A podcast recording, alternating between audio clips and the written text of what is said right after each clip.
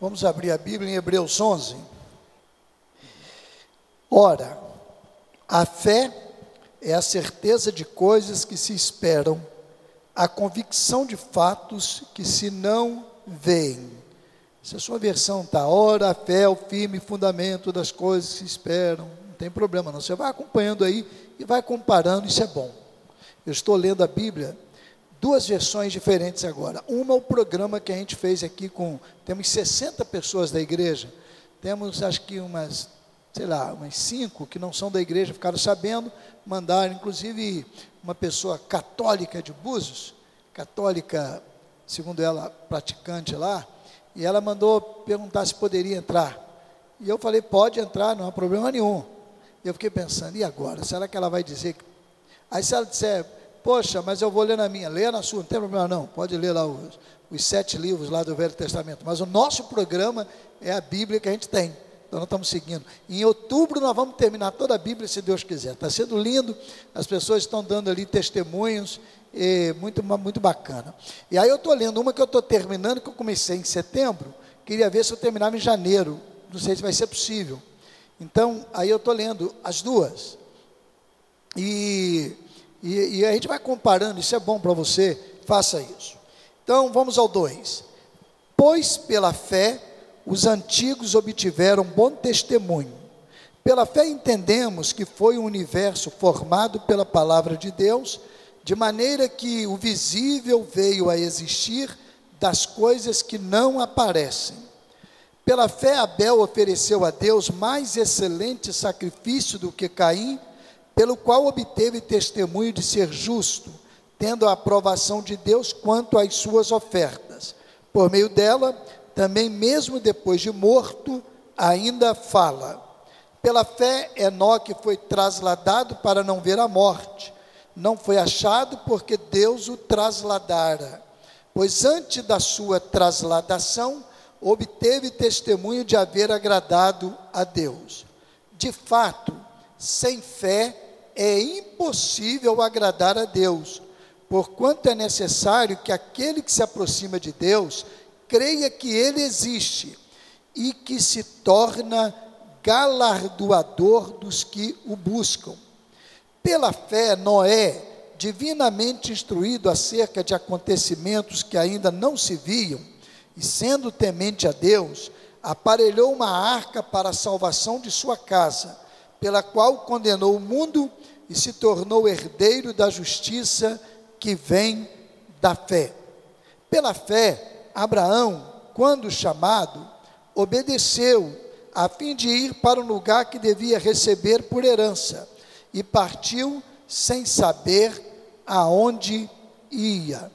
Pela fé, peregrinou na terra da promessa, como em terra alheia, habitando em tendas com Isaac e Jacó herdeiros com ele da mesma promessa, porque aguardava a cidade que tem fundamentos, da qual é o arquiteto e edificador. Pela fé também a própria Sara recebeu poder para ser mãe, não obstante o avançado de sua idade, pois teve por fiel aquele que lhe havia feito a promessa. Por isso também de um, aliás, já amortecido, saiu uma posteridade tão numerosa como as estrelas do céu e inumerável como a areia que está na praia do mar. Todos estes morreram na fé, sem ter obtido as promessas. Vendo-as, porém, de longe, e saudando-as, e confessando que eram estrangeiros e peregrinos sobre a terra, porque os que falam desse modo manifestam estar procurando uma pátria. E se na verdade se lembrassem daquela de onde saíram, teriam oportunidade de voltar. Mas agora aspiram a uma pátria superior, isto é, celestial. Por isso Deus não se envergonha deles de ser chamado seu Deus, porquanto lhes preparou uma cidade. Pela fé, Abraão, quando posto à prova, ofereceu Isaque. Estava mesmo para sacrificar o seu único filho, aquele que acolheu alegremente as promessas. A quem se tinha dito: em Isaque será chamada a tua descendência, porque considerou que Deus era poderoso até para ressuscitá-lo dentre os mortos, de onde também figuradamente o recobrou. Pela fé, igualmente Isaac abençoou a Jacó e a Esaú, Esaú acerca de coisas que ainda estavam para vir. Pela fé, Jacó, quando estava para morrer, abençoou cada um dos filhos de José e, apoiado sobre a extremidade do seu bordão, adorou. Pela fé, José, próximo do seu fim, fez menção do êxodo dos filhos de Israel, bem como deu ordens quanto aos seus próprios ossos. Pela fé, Moisés, apenas nascido, foi ocultado por seus pais durante três meses, porque viram que a criança era formosa. Também não ficaram amedrontados pelo decreto do rei. Pela fé, Moisés, quando já homem feito, recusou ser chamado filho da filha de Faraó, preferindo ser maltratado junto com o povo de Deus, a usufruir prazeres transitórios do pecado, porquanto considerou o opróbrio de Cristo por maiores riquezas do que os tesouros do Egito, porque contemplava o galardão. Pela fé, ele abandonou o Egito, não ficando amedrontado com a cólera do rei. Antes, permaneceu firme, como quem vê aquele que é invisível. Pela fé, celebrou a Páscoa e o derramamento do sangue, para que o exterminador não tocasse nos primogênitos dos israelitas.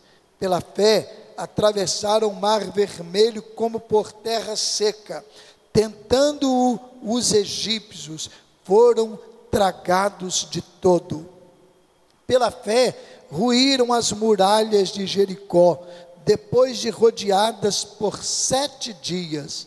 Pela fé, Raabe, a meretriz, não foi destruída com os desobedientes, porque acolheu com paz aos espias. E que mais direi? Certamente me faltará o tempo necessário para referir o que há a respeito de Gideão, de Baraque, de Sansão, de Jefté, de Davi, de Samuel e dos profetas, os quais por meio da fé, subjugaram reinos, praticaram a justiça, obtiveram promessas, fecharam a boca de leões, extinguiram a violência do fogo, escaparam ao fio da espada, da fraqueza tiraram força, fizeram-se poderosos em guerra, puseram em fuga exércitos de estrangeiros. Mulheres receberam pela ressurreição os seus mortos. Alguns foram torturados, não aceitando seu resgate, para obterem superior ressurreição. Outros, por sua vez, passaram pela prova de escárnios e açoites, sim, até de algemas e prisões. Foram apedrejados, cerrar, provados, cerrados pelo meio, mortos a fio de espada, andaram peregrinos, vestidos de peles de ovelhas e de cabras, necessitados, afligidos, maltratados, homens dos quais o mundo não era digno, errantes pelos desertos, pelos montes, pelas covas, pelos antros da terra. Ora, todos estes que obtiveram bom testemunho por sua fé, não obtiveram, contudo, a concretização da promessa, por haver Deus provido coisa superior a nosso respeito, para que eles, sem nós, não fossem aperfeiçoados. Aqui até agora é com eles, agora é com a gente. Até agora você ouviu falar deles, agora é com você. Comigo, com a gente.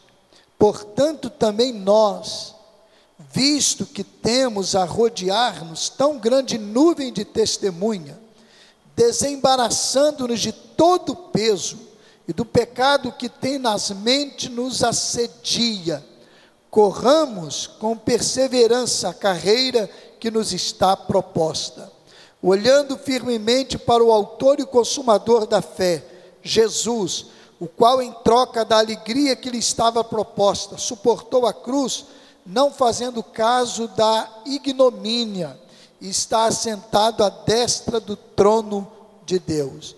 Considerai, pois, atentamente aquele que suportou tamanha oposição, oposição dos pecadores contra si mesmo, para que não vos fatigueis, desmaiando em vossa alma.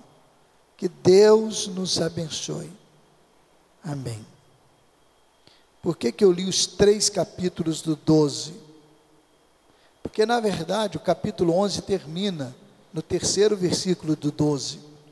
Essa divisão de capítulos e versículos não é no texto original. Aí quem fez a divisão cismou de separar. Tem vários textos na Bíblia, Bíblia assim. Toda vez que você encontrar um capítulo começando, portanto, é porque está concluindo, né, André? Nosso é, mestre aqui em língua portuguesa. Você está concluindo. Né? É possível que você comece assim, não estou dizendo que não seja possível. Mas normalmente a ideia é que está concluindo alguma coisa. Então está concluindo 12. O 11, perdão. Então por isso que eu li esses três do 12. Via de regra, os valores da cultura, e a gente chama de mundo, a gente não deve amar o mundo, a esse vocabulário no nosso meio cristão. É, esses valores, via de regra, confrontam com os valores cristãos. Nós estamos inseridos na cultura e não, demos, não devemos também demonizar a cultura, não. Cultura é cultura. O que a palavra de Deus orienta, você vai então, mercê da graça do Senhor, vencendo e não aceitando a imposição da cultura mas também fazer isso com equilíbrio. Por exemplo, Paulo, quando escreveu a carta a Filemão, havia uma cultura reinante. Os senhores eram donos de escravos. Onésimo era escravo de Filemão. Filemão era cristão, mas ele tinha escravo. Olha só que, que contrassenso, que paradoxo. Mas ele estava inserido numa cultura. E aquela cultura ditava as normas. Aí Onésimo, um dia, eu vou fugir desse negócio aqui. Ele foge do senhorio de Filemão. E ele vai para algum lugar, chega lá é preso. Aí ele se encontra na prisão com Paulo. E começa, vai, conversa, vem. Paulo ganha Onésimo para Cristo. Aí Paulo disse assim: Olha, Onésimo, você vai sair daqui, não é? Ó, vai cumprir aqui o seu tempo, volta para Filemon e se apresenta a ele lá. Por que, que Paulo diz assim? Não, não tem que ter escravo, não vai lá apresentar ele, não, porque ele, de certa forma, respeitava essa mudança cultural e entendia que no tempo próprio Deus ia lapidando e os cristãos iam entendendo que aquilo não era comum. Aí ele orienta a Filemon que Filemon não deveria receber Onésimo como escravo, mas como irmão. Mas Onésimo continuou escravo dele, não sei por quanto tempo, porque fazia parte daquela cultura. Então, deixa eu exemplificar isso aqui. Se você está inserido num contexto em que é uma cultura que, de certa forma, confronta você, não tenha pressa também de mudar isso, não. Você não é Deus, nem eu sou Deus. Mas vai com o seu exemplo, com o seu jeito, mudando, esperando que Deus vá agir. E Ele agirá. Ele vai agir. No mesmo tempo que Paulo eh, escreveu a Filemona, naquele mesmo contexto, o homem podia ter quatro mulheres. E os cristãos também podiam ter quatro mulheres, era cultura lá. Não era programa de Deus. Aí Paulo escreve a carta para Timóteo, não é? E é uma carta chamada de carta pastoral. As duas cartas de Paulo a Timóteo e uma carta de Paulo a Tito. E naquela carta de Timóteo, ele diz para Timóteo, dando a orientação quanto aos pastores, né, aos chamados, aquele que desejava o episcopado, que era um, uma palavra usada para o ministério. Aí Paulo disse assim: olha, o pastor deve ser marido de uma mulher só. Mas não só o pastor, os cristãos também. Mas era uma cultura reinante. Até hoje lá é assim em muitos lugares. Se o homem puder sustentar quatro mulheres, ele pode ter quatro mulheres. Mas aí o evangelho vai também depurando isso. Não é isso, irmãos? Hoje no mundo moderno, né, uma mulher já tem uma despesa danada, né, irmão? Quatro. Mas a mulher está inserida no mercado de trabalho e aí, graças a Deus, são bênçãos também. É apenas uma brincadeira. Não é? A gente não está aqui. Mas até hoje lá, e lá ela não tem também trabalho, não. A maioria não está inserida no mercado de trabalho. Mas eles podem ter quatro mulheres. Mas o evangelho chegando, e lá o evangelho chega, e quando o missionário vai lá, ele trabalha com muito cuidado sobre isso, porque Deus vai no tempo dele fazer essa depuração. Então a cultura tem valores que confrontam, mas acontece um problema. Muitas vezes nós estamos aceitando o que a cultura impõe sem saber, porque a gente é muito, é, eu diria, eu não queria usar o termo assim legalista, mas a gente é muito muito interesseiro. Se aquele valor que de certa forma tem um indício de cultura, mas nos satisfaz, a gente aceita. E é isso que a gente precisa estar, estar atento. As sutilezas da cultura tomando lugar na nossa vida.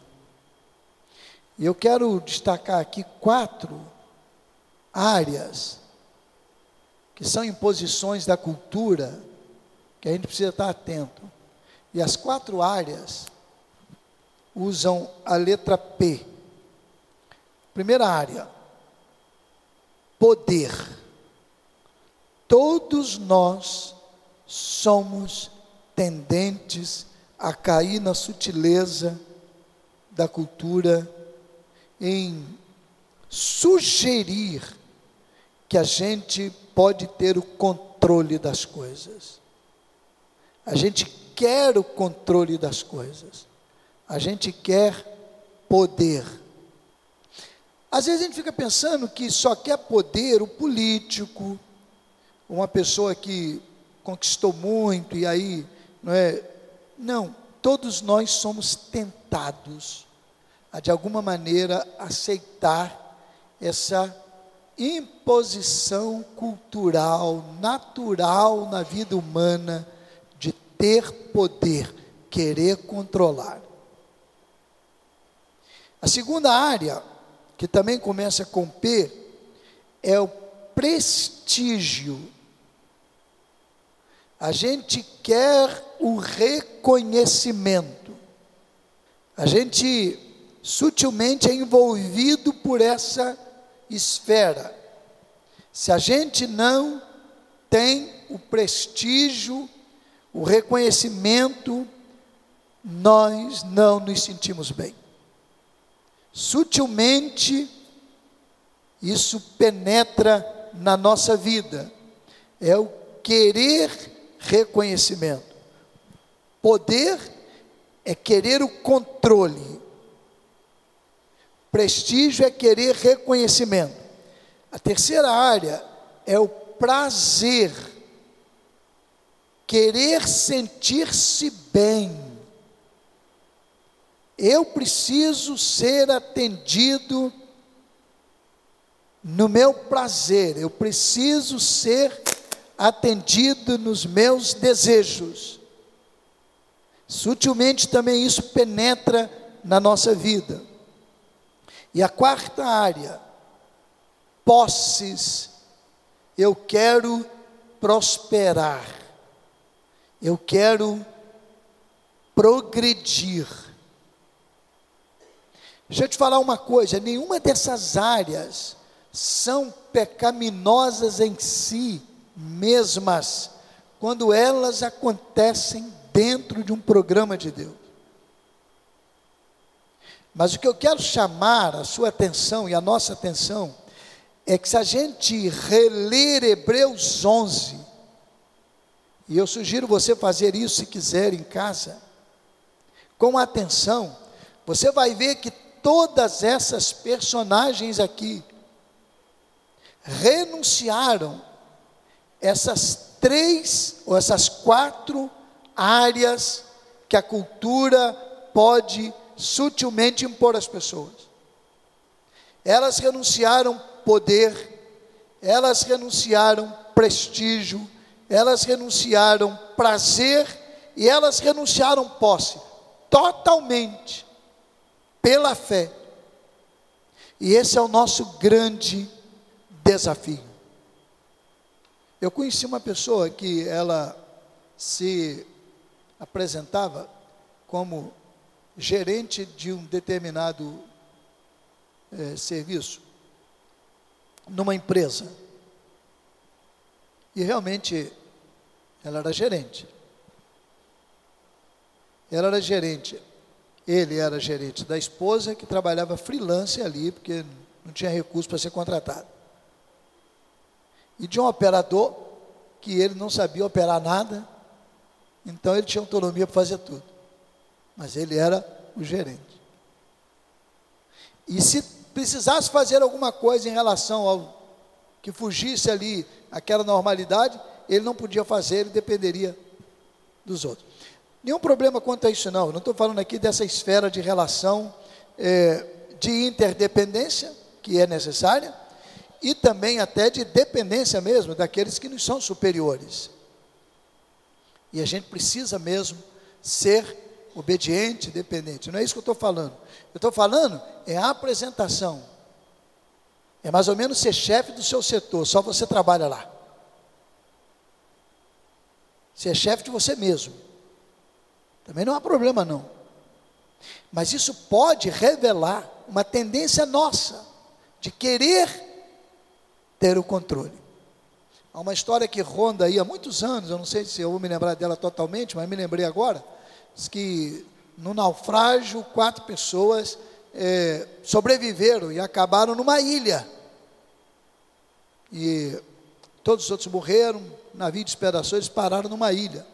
E daqui a pouco eles se encontram lá, porque cada um parou num canto da ilha. E daqui a pouco eles se encontram, os quatro e foram ver, os quatro eram cristãos. Um metodista, um presbiteriano e dois batistas. E glorificaram a Deus, celebraram a Deus ali juntos. Mas daí um pouco falou assim: bem, eu sou presbiteriano, eu tenho lá minhas práticas, então eu vou me reunir. Então fundou a Igreja Presbiteriana da Ilha. Aí o outro foi falou assim: né, eu sou metodista, tenho minhas práticas aqui também, nós somos irmãos, a gente pode se encontrar de vez em quando, mas eu vou cultuar lá do meu jeito lá, do que eu creio. Criou a Igreja Metodista da Ilha. Os dois batistas, a maioria, criaram a Igreja Batista da Ilha. Seis meses depois eles foram encontrados, é? conseguiram ser achados, foram descobrir os quatro lá. Mas aí tinha a igreja metodista da ilha, a igreja presbiteriana da ilha, a primeira igreja batista da ilha e a segunda igreja batista da ilha. Mas às vezes é assim mesmo. Ele não é dos outros, não a gente. A gente. Tem que ter muito cuidado com isso. Muito cuidado. Essas sutilezas da imposição cultural podem tomar conta e assumir a nossa vida. Mas aí, como que a gente pode vencer isso? E quero reforçar não são pecados em si, você pode ter um poder, você pode ser reconhecido, você pode desejar sentir-se bem, você pode querer prosperar. Eu não estou falando que isso é pecado em si, eu estou dizendo que se isso toma um lugar na sua vida a ponto de você rejeitar a fé e viver pela fé. Esses personagens renunciaram tudo isso, abandonaram tudo isso mas como que a gente pode vencer esse desafio? Se você voltar também para o texto, você vai ver, e eu quero dar quatro soluções para a sua vida, para a minha vida, com base nesse capítulo todo. E essas quatro soluções também começam com P. Primeira delas, prioridades. Se você perceber aqui no texto, lê com atenção, você vai ver que aqueles homens tinham as prioridades muito bem definidas na vida. A prioridade era depender de Deus, viver pela fé. Tinha um propósito na vida, prioridade no sentido de propósito. Você está vivendo para quê? Por que você está vivendo? Nós precisamos entender quais são as prioridades como cristãos, nós que estamos neste mundo. Esses homens tinham certeza, essas mulheres que aqui foram citadas, tinham certeza que as prioridades da vida deles e delas não passavam pela cultura dominante, mas passavam pela vontade do Senhor, em agradar ao Senhor. As nossas prioridades atendem a esse requisito? Vamos ser francos, vamos avaliar quais são as minhas prioridades. Segundo remédio, a segunda solução, paixão esses homens viveram com intensidade as experiências que Deus proporcionou para eles. Não viveram a meia boca, não. Eles se entregaram totalmente. Paixão aqui é nesse sentido, é viver com intensidade. É interessante que a palavra paixão, ela tem um significado e um sentido que não condiz com os ideais que temos como cristãos. Paixão normalmente é algo ligado a uma patologia, se ela for compreendida por este lado. Mas ao mesmo tempo, a gente precisa entender que o sentido de viver a experiência com intensidade, se entregando totalmente, é necessário. A gente canta um hino no cantor, do, do, do culto de oração há muitos anos. Quando a gente lançou o culto de oração missionário, 18 anos para 19 anos. Paixão pelas almas, amor aos perdidos. Paixão pelas almas, vem dar-nos, Senhor. Um dos livros mais famosos na área de missões chama-se Paixão pelas Almas, de Oswald Smith. Então, a paixão sendo assumida com esse sentido. Como que a gente tem se envolvido com a vida que Deus nos dá? Como que a gente tem se envolvido com as oportunidades que Deus nos dá?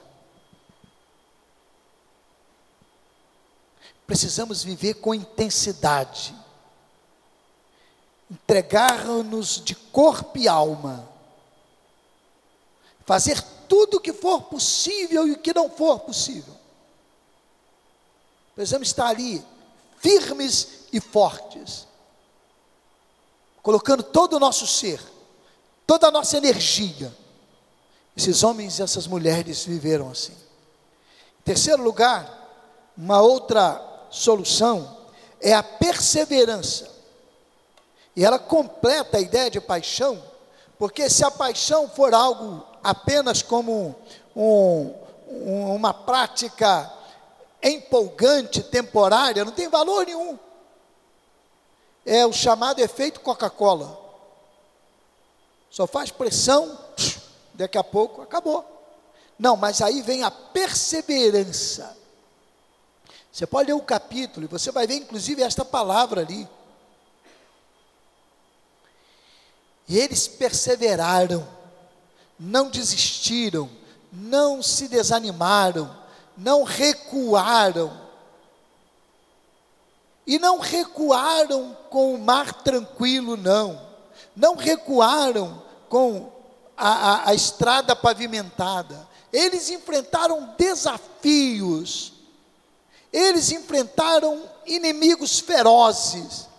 Eles enfrentaram problemas sérios e não voltaram, não retrocederam, eles perseveraram no projeto que Deus tinha para eles.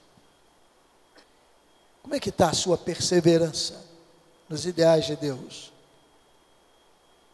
Na vida, nos programas que Deus tem te dado oportunidade. A gente precisa pensar nisso.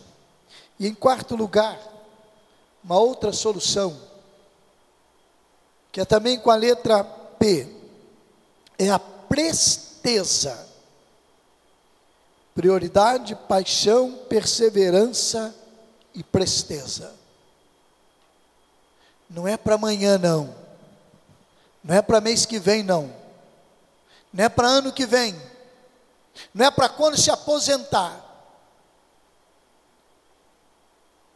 Vencer essa imposição cultural com as suas sutilezas, entregando-nos de corpo e alma, priorizando as coisas que Deus estabelece para nós, fazendo compaixão, precisa ser para agora, enquanto temos tempo. Se hoje ouvirdes a sua voz, Deus não tem compromisso com a gente para amanhã no que diz respeito à convocação e ao chamado para nós. Nenhum compromisso para amanhã, ele tem para hoje. O único compromisso que Deus tem para a gente no futuro é a promessa que falta ainda cumprir.